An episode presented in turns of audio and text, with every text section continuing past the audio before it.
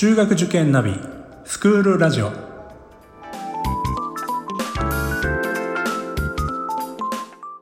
スクールナビゲーターののびるです。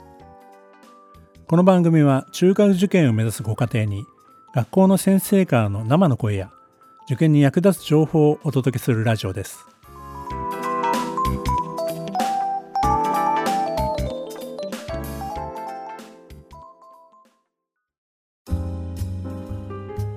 今回は塾を休んでしまったらがテーマです。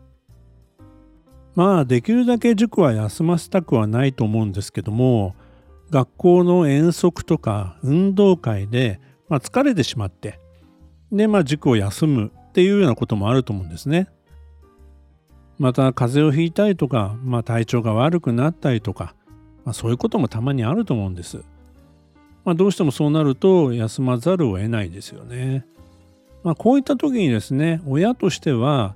遅れてしまうんではないか、まあ、こういった不安に陥ると思います。欠席した分の授業に対しての塾の対応は様々なんですよね。その分の授業をビデオで見ることができる塾もありますし自習が基本。ですからまあ自習室に来て先生に質問をすると。いうそういったま方針の塾もあると思います。板書ノートといって先生が授業中に黒板に書いたものこれをですねコピーさせてくれる、まあ、そういったシステムを持ってる塾もあると聞いたことがあります。あるいは無料で補習をしてくれるところまあなかなかないと思うんですけども、まあ、そういった塾もあるようです。まあ、個別指導をですね、えー、システムとして持っている塾さんだと有料の個別指導を取るという方法もあるかと思いますが、まあ、対応はやはりいろいろですよね。まあ、個人塾のようなところとは別に、まあ、大きな塾に通っている場合ですね、まあ、ほとんどの場合は休んだ分に関しては自分でやっておく、えー、まあそういう形にならざるを得ないんではないでしょうか。その場合は、まあ、詳しいテキストであればですね自分で、まあ、解説を読んだりとかあるいは友達からですね、えー、授業のノートを借りて、まあ、それを参考にして、えー、進めてみる。まあ、こういったことでもですね、まあ、全部が全部ですねあのその日にやったものを取り戻すことは難しいと思うんですけども基本的なことだけまあ触れられたらいいかなぐらいの気持ちで、まあ、やらせた方がいいのではないでしょうかね。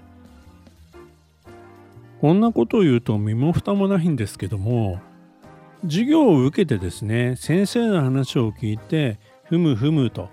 実は分かったつもりになって帰ってきて家で宿題やろうとしたらあれなんだっけ？みたいなことってよく起こってるんですよね。あのどちらかというと授業を受けてるという受け身の状態で聞いててまあ理解しているつもりになってるケースですよね。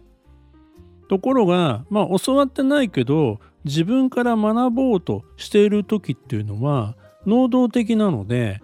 実は理解が深まるっていうこともあるんです。じゃあ塾いらないんじゃないのっていうふうになってしまうんですけども私はですね例えば授業の中でまあ進出単元ですね新しく出てくる単元を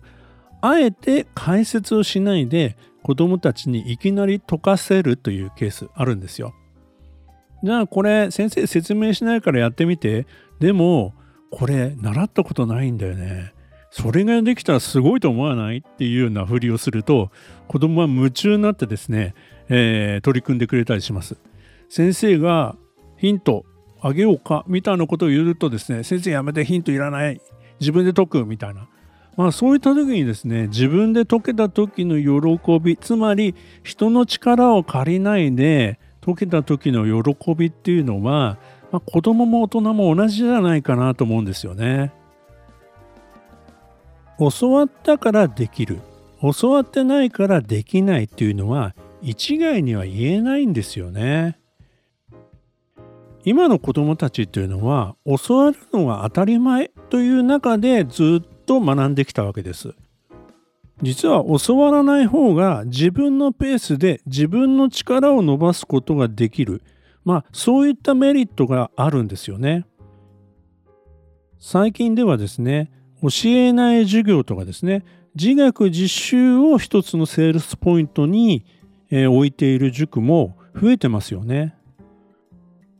それぞれの塾での方針やサポート体制は違うと思いますので、まあ、これもですね一言で言えませんけども自分で勉強できる子になることがやはり伸びるポイントだと私も思ってるんですね。うちの塾ではですね、まあ教えないわけではないんですけども、まあ、最終的には自立してですね、入試の直前までには自分で勉強できる子になってほしいというだんだんと手を離していって最終的には勉強が自分ごとになっていく、まあ、そういったことを目指しています。話を戻しますけどももし塾を休んでしまった場合ですね、まあ、塾のサポートがあまりなければですねやはり自分で勉強をしなくてはいけませんしまああまりこの全部を取り返そうとせずですね基本的なことだけまあちょっとやってみる。まあその程度で後から復習会や総合会、あるいは講習会でやりますから、まあ、その時にもう一度そこのところを分からなければですね、えー、先生に聞くなりしていけばいいと思うんですね。まあ親が教えるという方法もあると思います。まあ、この番組でもですね、第94回でお話ししている通りですね、親が教える時の注意点というのがありますので、まあ、それを気をつけてですね、まあ、やってみてもいいと思いますけども、まあ、教えすぎないということはですね常に頭に入れてやっていただければなというふうに思います。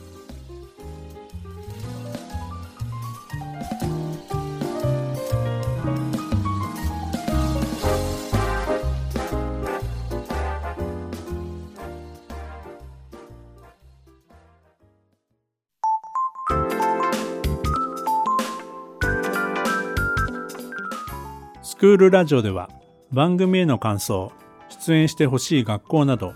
皆様からのお便りをお待ちしております。また、受験に関する質問や相談にもお答えしていきますので、概要欄の Google ホームからお気軽にお寄せください。Apple、Amazon、Google、Spotify などの無料のポッドキャストアプリで、購読やフォローなどのボタンを押していただくと、更新情報が届きますので便利です。